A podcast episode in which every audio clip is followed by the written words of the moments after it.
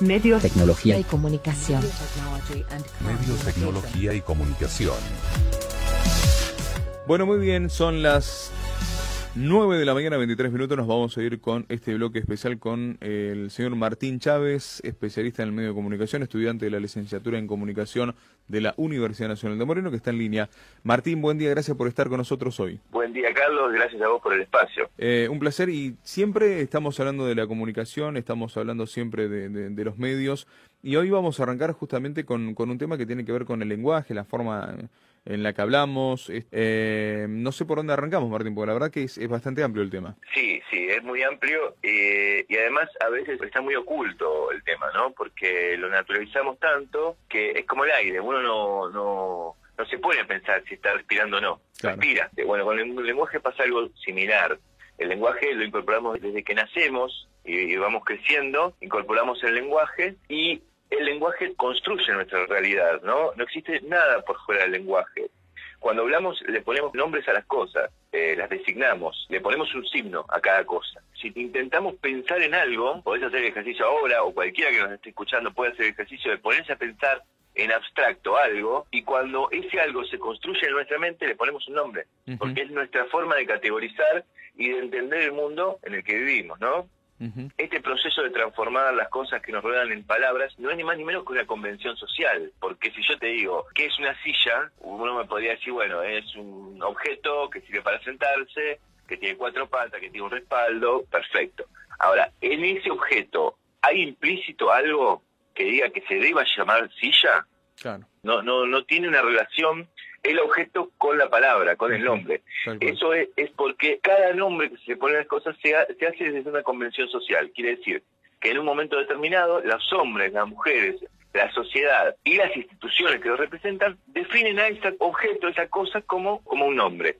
Y a partir de ahí van categorizando para poder entender todo lo que los rodea. Como todo está dentro del lenguaje, si no le ponemos nombre a las cosas, no existen. Tenemos que hacer una, una reflexión profunda sobre el poder que tiene el lenguaje, porque el mm. lenguaje puede hacer existir o, o hacer eh, desaparecer las cosas. Es muy poderoso el lenguaje, eh, es muy poderoso porque el lenguaje también puede, puede construir, puede destruir, puede dañar. Lo que, lo que legitima y incorpora a nuestro diccionario es una institución que se llama RAE, es la Real Academia Española. Y es uno de los resabios coloniales que nos quedan. ¿Por qué? Porque hoy hablamos nosotros este idioma, que podemos llamarlo castellano, eh, argentino, rioplatense o como, le queramos llamar, porque en España ganó el reino de Castilla y entonces por eso cuando llega Colón a América y, comienza la conquista de nuestro continente, el idioma que imponen es el castellano, mm. porque lo primero que hacen los imperios cuando llegan y conquistan una tierra es imponer su idioma. ¿Por qué? Porque con su idioma construyen su identidad, porque el idioma realmente construye la forma en que pensamos. Eh, hay muchos estudios que lo que dice es que nosotros pensamos, nuestros modelos mentales están condicionados por el idioma con el que nacimos y con el que construimos nuestra realidad. Por eso es difícil de entender por qué nuestro idioma está determinado por la aprobación de una institución que es foránea, que está en España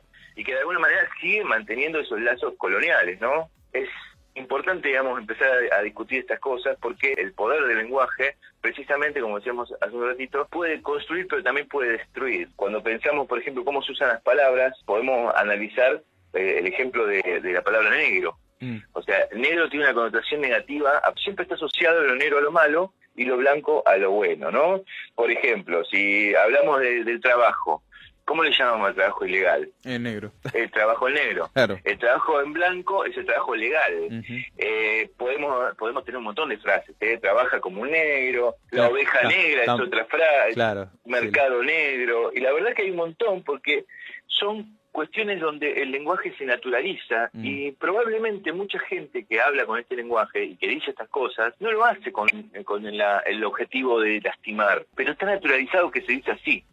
Entonces, la verdad que hay que empezar a reflexionar sobre estas cosas para empezar a cambiarla. Digamos, no se trata solo de palabras. Hoy, hoy la tapa del diario Clarín eh, publicaba en, la parte de, de abajo moda lingüística, los jóvenes que hablan con la E generan polémica.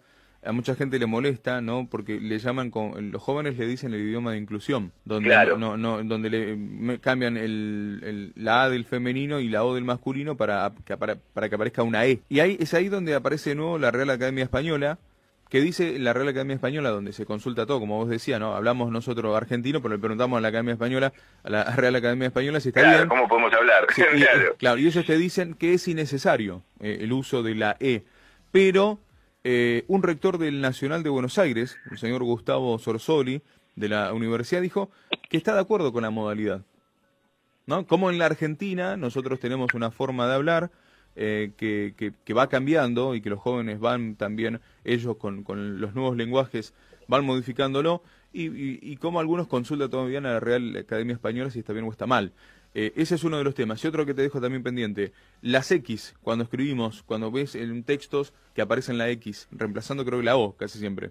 Sí, eh, en realidad la X, como la arroba, lo que reemplazan es la O y la A, Con esto que vos planteás y que se ajusta perfectamente a lo que estamos hablando, tiene que ver con el poder del lenguaje. O sea, la verdad que el lenguaje es un gran campo de batalla, donde se disputa el poder. Por eso todavía no se han podido lograr ciertas victorias, digamos, porque la verdad que nosotros necesitaríamos una institución argentina que sea la que de última legitima y incorpora a nuestro diccionario las palabras que usamos. Pero la verdad es que cada palabra que se, que se consigue instalar es a, través de la lucha. Por ejemplo, hace algunos años la presidenta, Cristina Fernández de Kirchner, luchó mucho para que la última letra de la palabra presidenta sea la Y mucha gente salió horrorizada porque decía, no, pero en el diccionario dice E, no se puede inventar palabras. En realidad sí, claro que se pueden inventar palabras, porque es una, una constante puja poder construir nuestro lenguaje, el que usamos. Y el lenguaje no puede estar solo en un diccionario, no, el lenguaje está en la calle, el lenguaje es el que usamos. Entonces, si realmente necesitamos usar las E, las X o los arroba, eso tiene que ver con una necesidad social, una necesidad política, una necesidad del pueblo, una necesidad de la democracia. Por eso hay, hay, un, hay un tema que es muy importante, digamos. Acá no se está hablando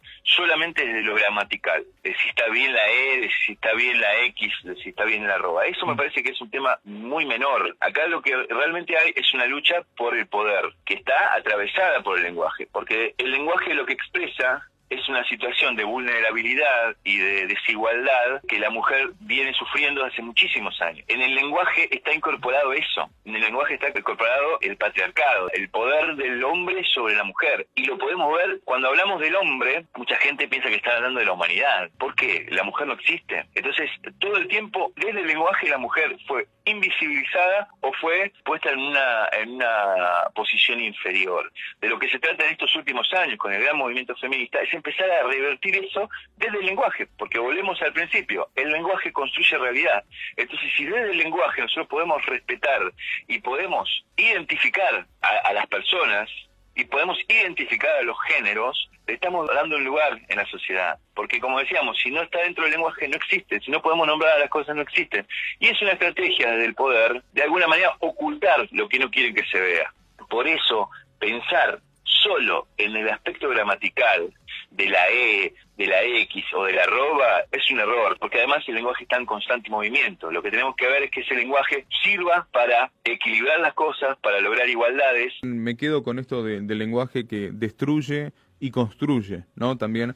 Eh, pero vamos a empezar a llamar las cosas por su nombre. Eh, me parece que es ahí donde, donde arranca todo.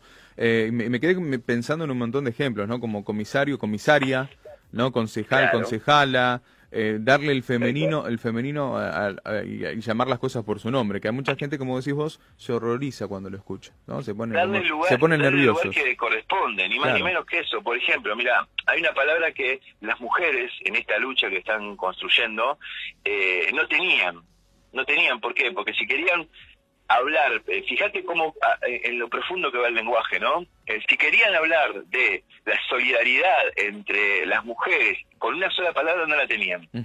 Tenían que remitirse a fraternidad. Y fraternidad, de frater, de hermano, o sea, mm. viene de una derivación de palabras que tiene que ver con lo masculino.